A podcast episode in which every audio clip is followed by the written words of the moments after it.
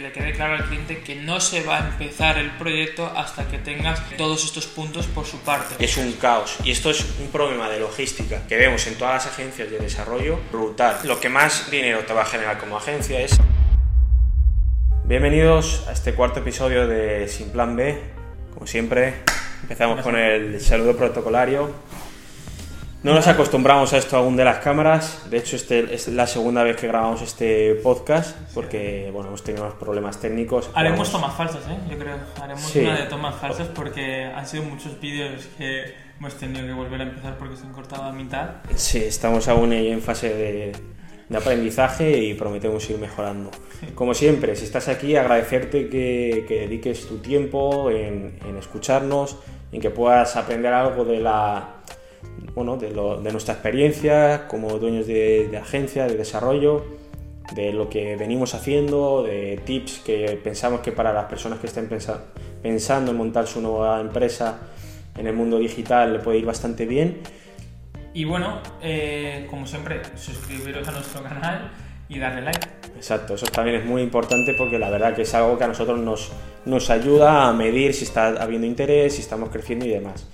Entonces, sin más dilación, empezamos este cuarto episodio donde vamos a hablar de algo muy importante que queremos eh, tematizar como Customer Success, es decir, éxito de cliente, para que eh, un cliente desde que nos firma un contrato y nos paga el pago por anticipado de X en proyectos de desarrollo, todo el proceso hasta que se entrega el proyecto y te recomienda a otras personas. ¿Cuáles son las etapas?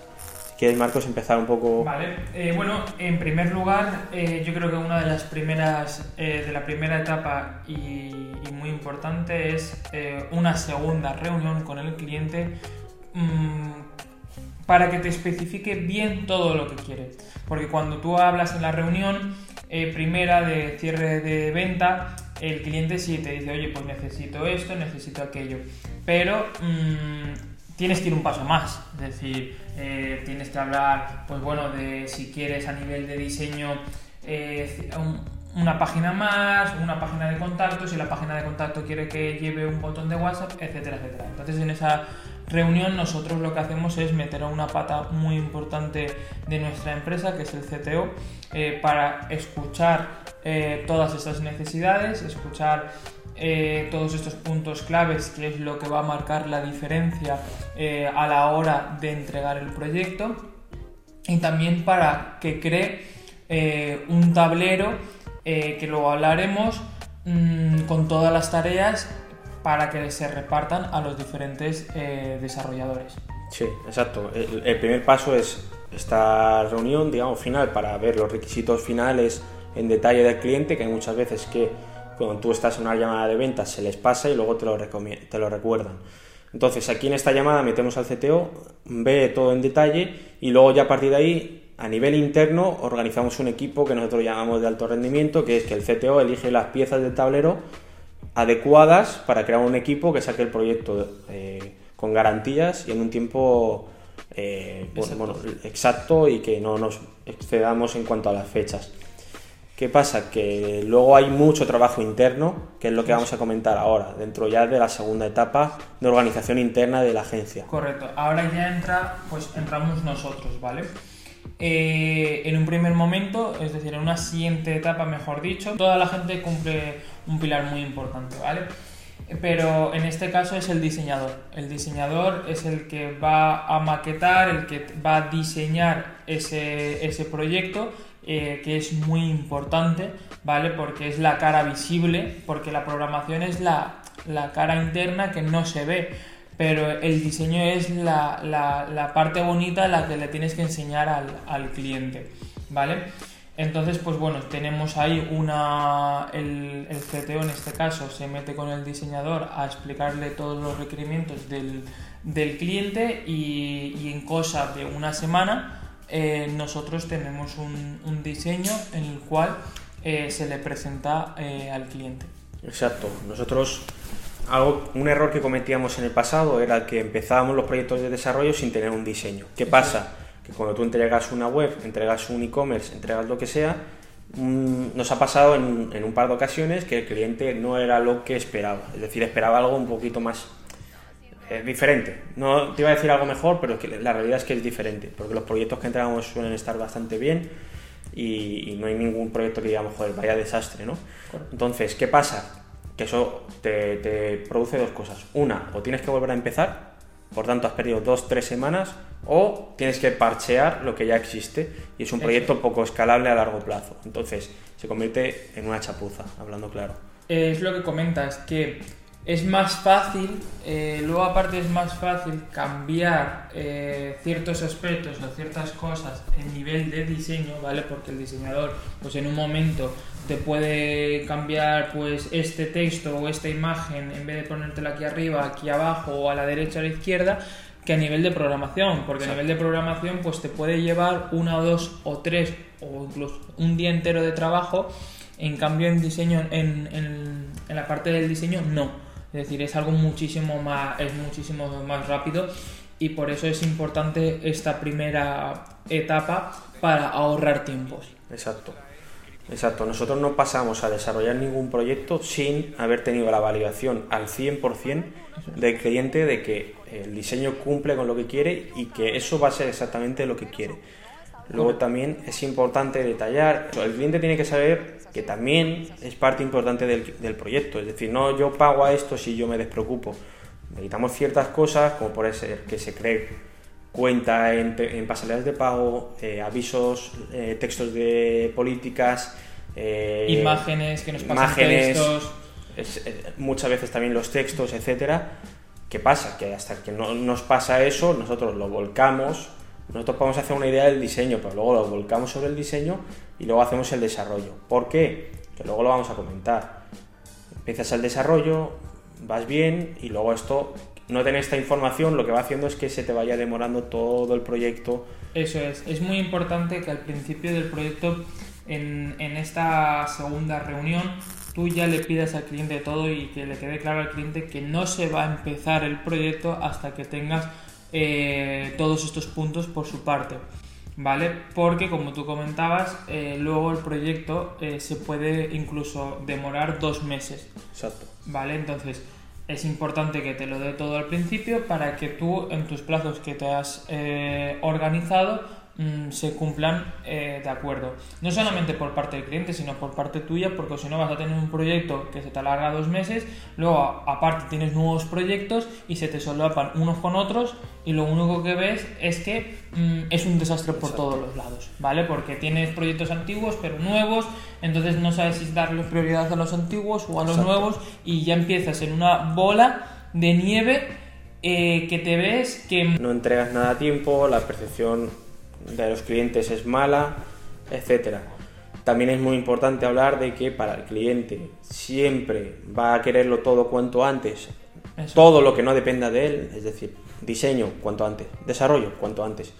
Y si tú estos puntos que necesitas sí o sí para no entregar un proyecto incompleto, no los tienes atados desde el minuto cero, lo que va a pasar es que luego cuando él tiene que hacer su trabajo, se va a tomar el tiempo que le dé la gana, porque él tiene la percepción de que tu tiempo no vale dinero tú ya me has cotizado esto, yo soy el que te paga, yo soy tu jefe, por tanto no me exijas ciertas cosas o los tiempos que ya cuando yo pueda prepararé los textos, prepararé las plataformas de, de lo que sea, de pago, porque es mi proyecto y yo te pago a ti. ¿Qué pasa? Tú no buscas eso, tú buscas entregar el proyecto lo antes posible y que esa persona te recomiende. Y si tú no tienes toda esta información, lo que has dicho, el proyecto se te va a alargar un mes, dos meses, tres meses no vas a cobrar este proyecto y los nuevos vas a estar en tensión porque en el momento se te reactive este proyecto vas a tener que abandonar lo nuevo y es un caos. Y esto es un problema de logística que vemos en todas las agencias de desarrollo brutal. Es decir, proyectos estancados, proyectos que no avanzan, proyectos pendientes de cobrar, lo nuevo ya empieza con retraso y es el, mayor problema que puede tener una, agencia a día de hoy, aparte de las ventas. Entonces, por recopilar un poco eh, en temas de procesos y por donde nos habíamos quedado, primero, la llamada que hablamos con el cliente, segundo, eh, organización a nivel de equipo interno, eh, ahora hemos hablado del tema de diseño, hemos hablado también de recopilar toda esa información y ahora entra otro papel muy importante cuando viene ya el, desarrollo. Aquí, en este caso, el CTO eh, todo este proyecto, todo este diseño lo va a dividir en, una, en, en etapas o también lo llamamos nosotros tareas, ¿vale? ¿Por qué? Eh, es muy importante repartir estas tareas porque no solamente hay una persona en la cual se va a meter en este proyecto, un solamente desarrollador. Hay veces que se meten dos o incluso tres personas a, a, a desarrollarla. Entonces, ¿qué, ¿qué, pasa? Que para que no se pisen o para que no hagan las mismas cosas o se, se, produzca un desastre en el proyecto es muy importante y luego también a la hora de los plazos y a la hora de darle esas pequeñas entregas al cliente cada tres semanas o cada Exacto. cuatro días que es lo que se le Exacto. aumenta al principio. Exacto, nosotros eh, para organizar los proyectos utilizamos una herramienta que se llama Trello, que es gratuita, donde ahí nosotros tenemos utilizamos metodologías ágiles, en concreto Scrum. El que no lo sepa es tan fácil, pones en Google Scrum y vas a ver cuáles son las etapas de este proceso de, de gestión de, de, proyectos. Entonces, el CTO monta este tablero, asigna las tareas pertinentes a cada persona del equipo. ¿Por qué? Porque el logímetro, que es como se mide mucha gente, eh, no funciona. Es decir, cuando tú vas a ojo, ¿qué pasa? Cuando tú vas a ojo, eh, es decir, tú vas con un, desarrollador, tiene el diseño, ok, te dice, vale, sí, ya tengo la home hecha, ok, muy bien. Parece que a simple vista vas avanzado, pero ¿cuántas páginas te quedan por hacer? No lo sabes, es decir, estás midiendo a ojo y tú al cliente no le puedes decir nada a ojo, no le puedes decir, oye, te voy a entregar esto a tres días porque pienso que ya está. La palabra pienso es la, la primera palabra que quitaría del vocabulario cuando hablas con un cliente. Tú le tienes que hablar con certeza. Entonces, contra ello, pues si tenemos un listado de 50 ítems, 50 tareas que hay que entregar, tú eso te va marcando una barra de procesos de, oye, se han hecho un 20%, un 30%, un 40%, tú te haces una idea y le puedes reportar al cliente.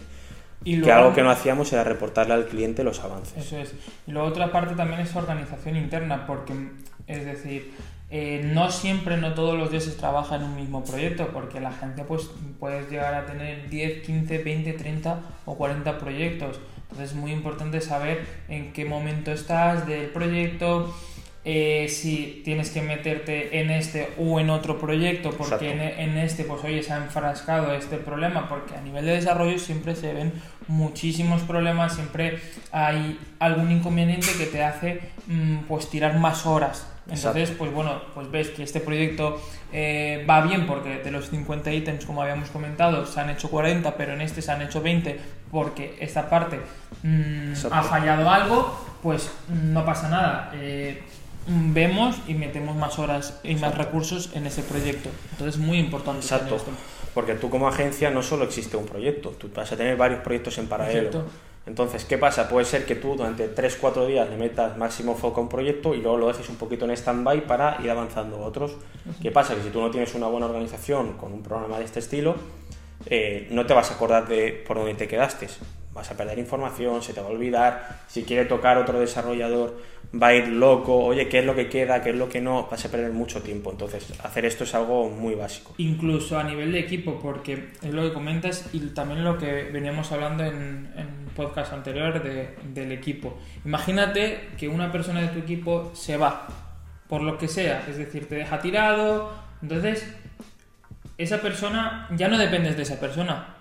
Es decir, tú tienes un tablero en el cual pues tú tienes todas las tareas asignadas, lo que ha hecho y lo que no ha hecho. Entonces, Exacto. si a ti te viene otra persona nueva, vas a ver dónde, por dónde continuar. Exacto. ¿Vale? Entonces eso es muy importante. Siempre hay que, a nivel de agencia, eh, hay que pensar siempre un pasito más adelante, pensar a futuro. Sí. ¿Vale? Por lo que puede pasar. ¿Vale? Entonces te vamos a mmm, vamos a utilizar todas estas herramientas para que no pase esto y ahorrar tiempos y ahorrar costes. Algo también a nivel de herramientas que no hemos comentado es crear un canal de comunicación con el cliente. Sí. ¿Por qué? Porque tú necesitas que el CTO o la persona que sea que gestiona el proyecto tenga la información de primera mano del cliente cuanto antes.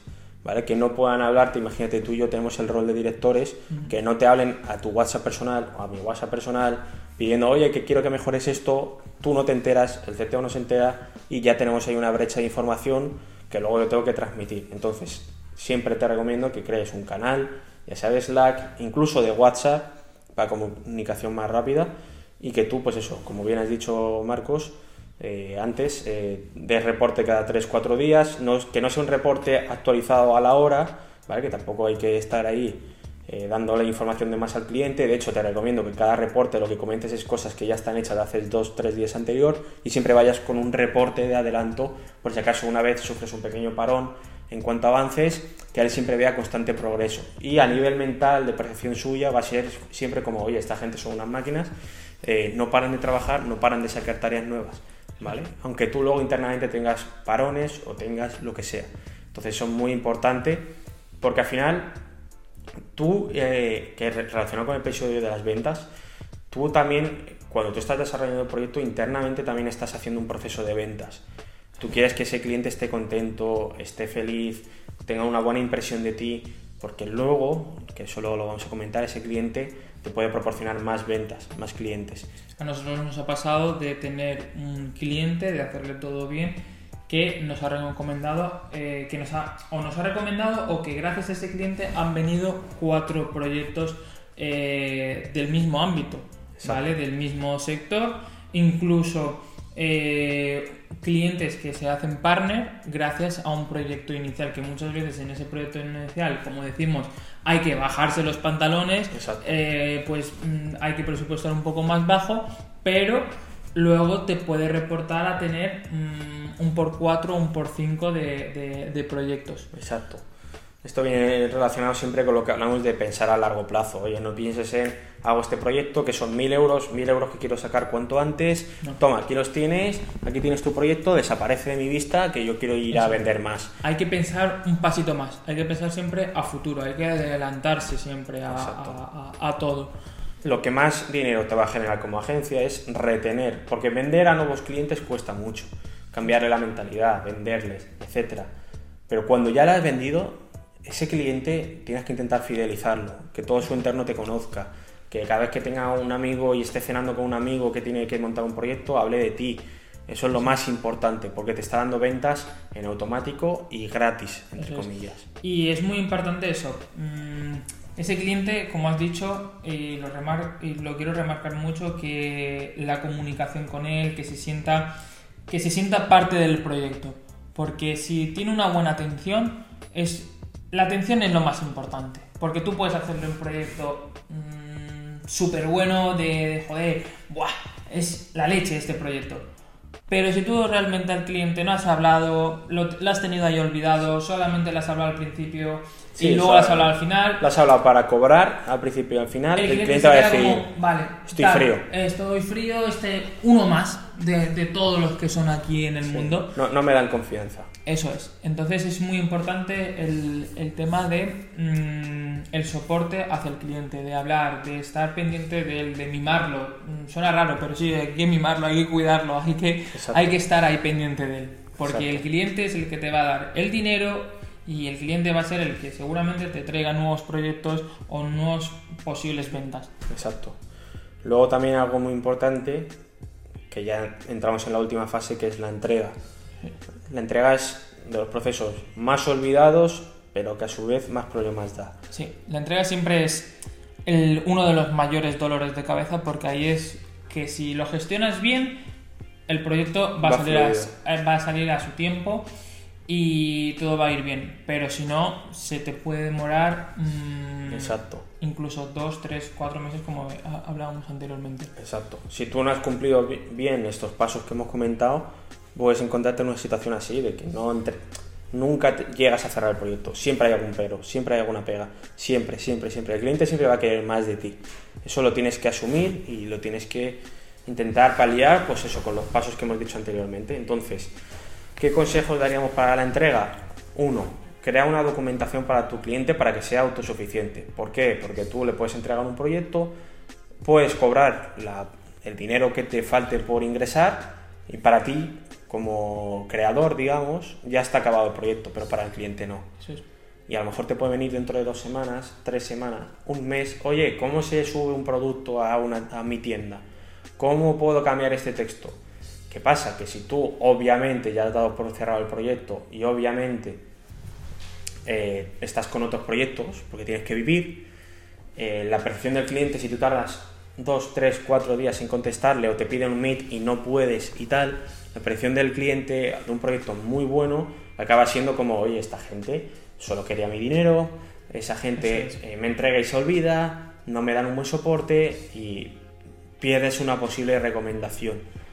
Y luego también, aparte de eso, también es a nivel interno tuyo que dices, joder, es que tengo este proyecto, no lo he cerrado, tengo nuevos proyectos y, no sé cuándo darle ahora prioridad porque este proyecto en realidad para mí está cerrado.